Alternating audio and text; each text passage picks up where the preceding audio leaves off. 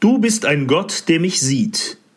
Mit der neuen Jahreslosung aus dem ersten Buch Mose grüße ich Sie herzlich zum ersten Sankt Nikolai im Ohr im Jahr 2023, gestaltet von Kantor Frank Schreiber und Pfarrer Frank Erichsmeier.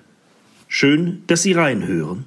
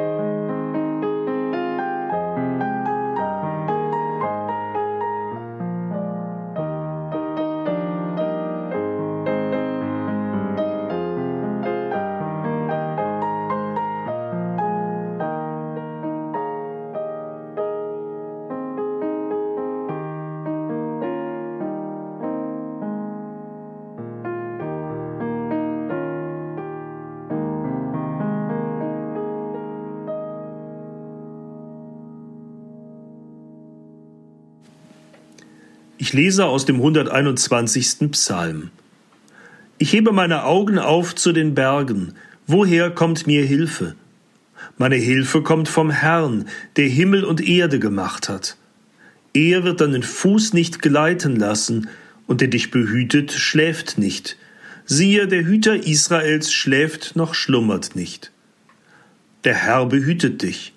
Der Herr ist ein Schatten über deiner rechten Hand, dass dich des Tages die Sonne nicht steche, noch der Mond des Nachts.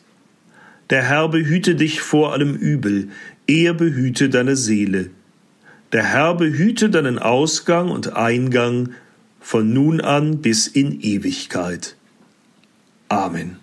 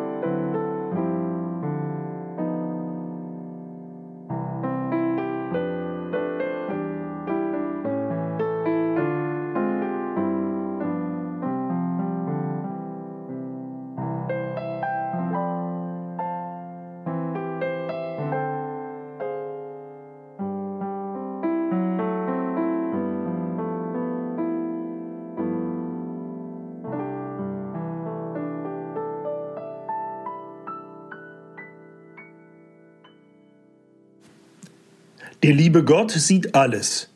So stand es auf dem Schild, das der Pastor in den Kirschbaum gehängt hatte. Er hatte wirklich genug davon, dass immer im Hochsommer, wenn die Kirschen so lecker und reif im Baum hingen, irgendwelche Jungs, oder wer weiß, vielleicht waren ja auch Mädchen dabei, über den Zaun stiegen und ihm den Baum leer pflückten. Das Schild, das er an diesem Abend in den Baum gehängt hatte, würde ihnen hoffentlich eine Warnung sein. Der liebe Gott sieht alles. Doch am nächsten Morgen findet ihr den Kirschbaum fast leer gepflückt. Verflixt haben die Diebe denn das Schild nicht gesehen? Aber da hängt es ja. Der liebe Gott sieht alles. Und mit einer krickeligen Handschrift darunter geschrieben, aber er petzt nicht. Der liebe Gott sieht alles. So lange ist es noch gar nicht her, da haben Erwachsene das gerne mal zu Kindern gesagt. Ich, dein Vater, deine Mutter, dein Pastor, ich kriege ja nicht immer alles mit, was du so anstellst. Aber der liebe Gott sieht alles.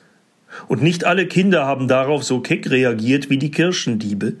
Manchem hat diese Vorstellung, von Gott immer und bei allem gesehen zu werden, ganz schön Angst gemacht. Und manche haben dann sogar später gesagt, mit so einem Gott will ich lieber nichts zu tun haben. Das finde ich schade, denn eigentlich, da war es doch ganz anders gemeint. Du bist ein Gott, der mich sieht, so hat das einmal eine in der Wüste gesagt, als sie ganz am Ende war. Hagar hieß sie, und sie war eine Sklavin. Sarah, ihre Herrin, hatte sie gemein behandelt, ihr immer die ganze Arbeit aufgehalst, und das, obwohl sie doch schwanger war. Da hatte sie es einfach nicht mehr ertragen, war in ihrer Verzweiflung davongelaufen, von der Sippe, bei der sie lebte, hinein in die Wüste. Und dabei kann doch niemand alleine, ohne die anderen in der Wüste überleben. So wäre sie wohl gestorben, wenn Gott sie nicht gesehen hätte. Wenn Gott sie nicht gesehen, ihr seinen Engel gesandt, ihr einen Brunnen gezeigt hätte und ihr dann schließlich geholfen hätte, umzukehren zu ihren Leuten. Du bist ein Gott, der mich sieht, so betet Hagar es am Ende dieser Geschichte. Du bist ein Gott, der mich sieht. Das Gebet der Hagar soll uns in diesem Jahr als Jahreslosung begleiten. Auch wir dürfen das so zu Gott sagen wie sie und dürfen uns darauf verlassen, Gott sieht uns, auch wenn alle anderen uns übersehen. Gott sieht uns, auch wenn andere uns ungerecht behandeln. Gott sieht uns auch dann, wenn wir einfach nur noch weglaufen wollen. Gott sieht uns. Wir werden alle gesehen. Wir sind nicht allein.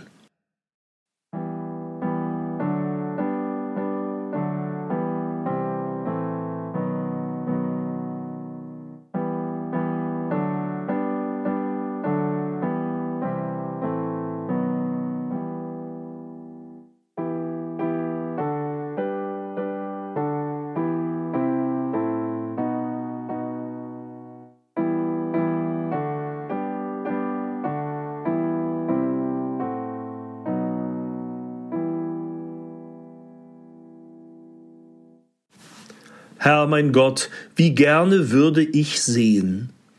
Sehen, was dieses neue Jahr mir bringt, sehen, was du mit mir vorhast, mit denen, die ich liebe und unter denen ich lebe, und mit dieser deiner Welt, die sich nach Frieden sehnt. Aber ich kann es nicht. Doch wie gut, dass du mich siehst, mich und uns alle. Das soll mir reichen.